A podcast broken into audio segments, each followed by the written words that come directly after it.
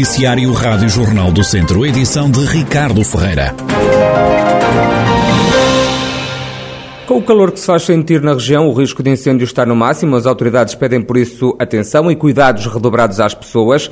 O Tenente-Coronel Adriano Rezende, Relações Públicas da GNR de Viseu, resume algumas das proibições que estão em vigor. As temperaturas estão muito altas, associa-se às temperaturas altas a algum vento, em alguns sítios com bastante intensidade, por isso todos os cuidados são poucos. As limitações que estão impostas pela situação de contingência são reais e têm que ser observadas com todo o rigor.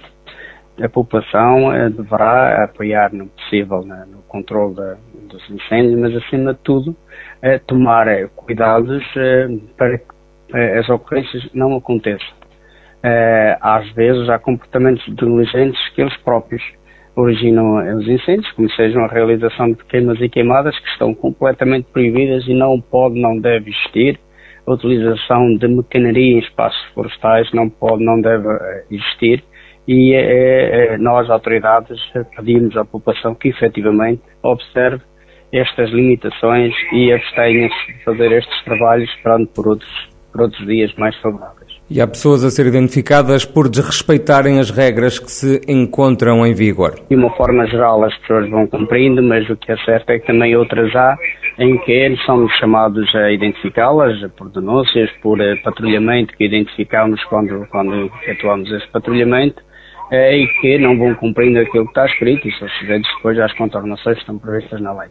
Mas, acima de tudo, não é de contornações que eu pretendo falar, o que eu pretendo falar é mesmo dos cuidados que se devem ter, Uh, mesmo até no depósito de resíduos, lixos na floresta, que não deve acontecer, a título de exemplo, um vidro, em determinadas circunstâncias, pode ele próprio, por efeito de lupa, uh, iniciar um incêndio. E são estes comportamentos negligentes que podem provocar uma desgraça e que a gente pede à população que tenha o máximo cuidado. Conselhos à comunidade que não ficam por aqui. Abster-se de, se não tiver necessidade, de percorrer eh, os espaços florestais e serem, acima de tudo, também os principais agentes de proteção civil, eh, vigiando a floresta e as suas propriedades e identificando junto às autoridades comportamentos que considerem que não são os mais corretos para que nós possamos ir junto desses autores e também eh, sensibilizá-los e identificá-los para esse facto. Todos nós temos que trabalhar e eh, de uma de uma forma só para proteger as nossas propriedades, a nossa vida e tudo aquilo que está envolvente a isso. O Tenente Coronel Adriano Rezende, Relações Públicas da GNR de Viseu, a pedir às pessoas para serem agentes de proteção civil vigiando a floresta. O nosso país está em estado de contingência até domingo. Foi assaltado e vandalizado o cemitério de São Félix, em São Pedro do Sul. Os gatunos furtaram objetos metálicos, é o que dá conta ao Presidente da Junta de São Félix, António Pinto. Eh, foram roubadas cruzes e aquelas campânulas em cobre ou bronze. Algumas ficaram no chão, a ideia é que não tiveram tempo de, de levar, porque deve ter aproximado alguém. E basicamente é isso, eram portanto, objetos eh, de cobre ou bronze. São muitos os estragos e muitos os prejuízos. Quantas campas é que terão sido roubadas? Uma média de 20, 20 campas analisadas. Um furto que está a gerar indignação em São Félix.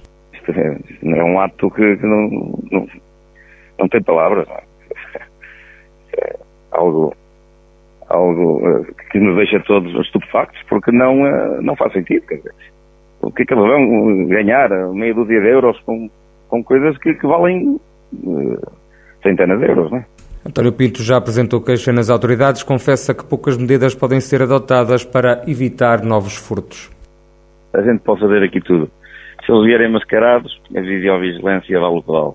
Se a gente trancar o muro, cria transtornos às pessoas, porque tem que andar sempre a pedir a chave, portanto, se trancarmos os portões, e eles saltam o muro facilmente. Portanto, basta eles quererem, quem é que para este tipo de mentalidade. António Pinto, presidente da Junta de São Félix, em São Pedro do Sul, onde foi assaltado o cemitério da localidade, os larápios levaram objetos em metal. A empresa Intercycling de Tondela está envolvida num consórcio europeu que está a desenvolver robôs para ajudarem no trabalho de reciclagem de aparelhos elétricos e eletrónicos. O consórcio junta 13 entidades. A Intercycling é o único parceiro português. O projeto começou no final de 2018, deve terminar em novembro deste ano. Esta semana estão a ser testados alguns robôs na empresa sediada na zona industrial do Laje A equipa que está a realizar a experiência é composta por duas dezenas de pessoas de várias instituições que estão ligadas a este consórcio. Os robôs estão a ser desenvolvidos para ajudar os operários em várias tarefas, é o que explica Liliana Marques, diretora do projeto na Intercycling. Vários robôs com diferentes funções eh, a trabalhar colaborativamente com os, os funcionários, sim. Que houve, várias, houve a seleção, portanto, de várias tarefas. Como eu disse ainda há pouco, uma delas foi porque teve que se analisar quais são as tarefas que a empresa tem, o que é que é mais importante e eh, tem a ver com a, com a grandeza também. Não vale a pena desenvolvermos uma tarefa se é uma coisa que não tenha representação na empresa. Aquela questão, por exemplo, que eu falei, quando chegam os caminhões à empresa com muitas coisas, não é? É efetivamente uma tarefa monótona e chata e fisicamente muito desgastante. Quem está a fazer isto durante semanas, meses e anos, chega a uma certa altura e acha que a vida até nem tem grande interesse, porque efetivamente é um trabalho monótono.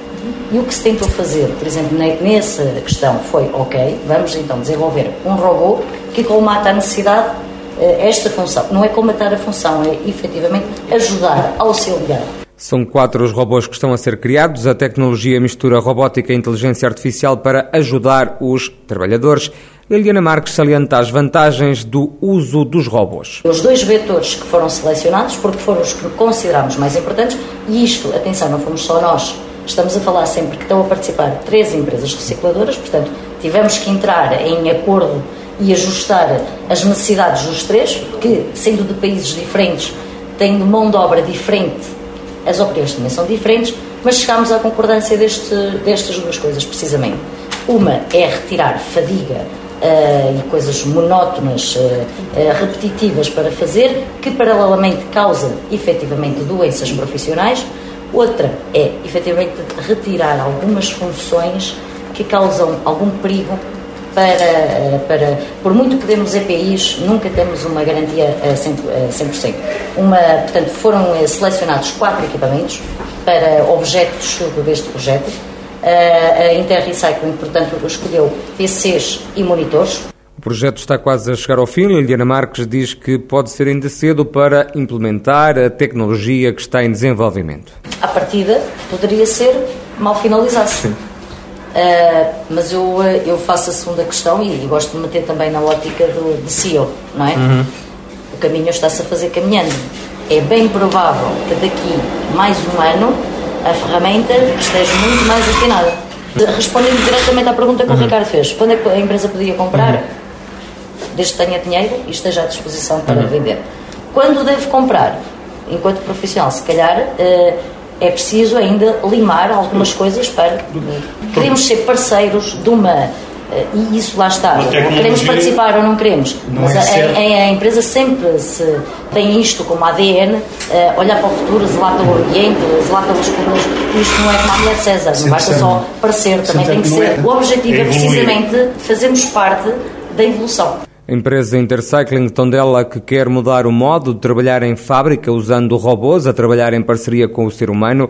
A tecnologia está quase na fase final de desenvolvimento. O projeto HR Recycler envolve um investimento de 7 milhões de euros financiado por fundos comunitários.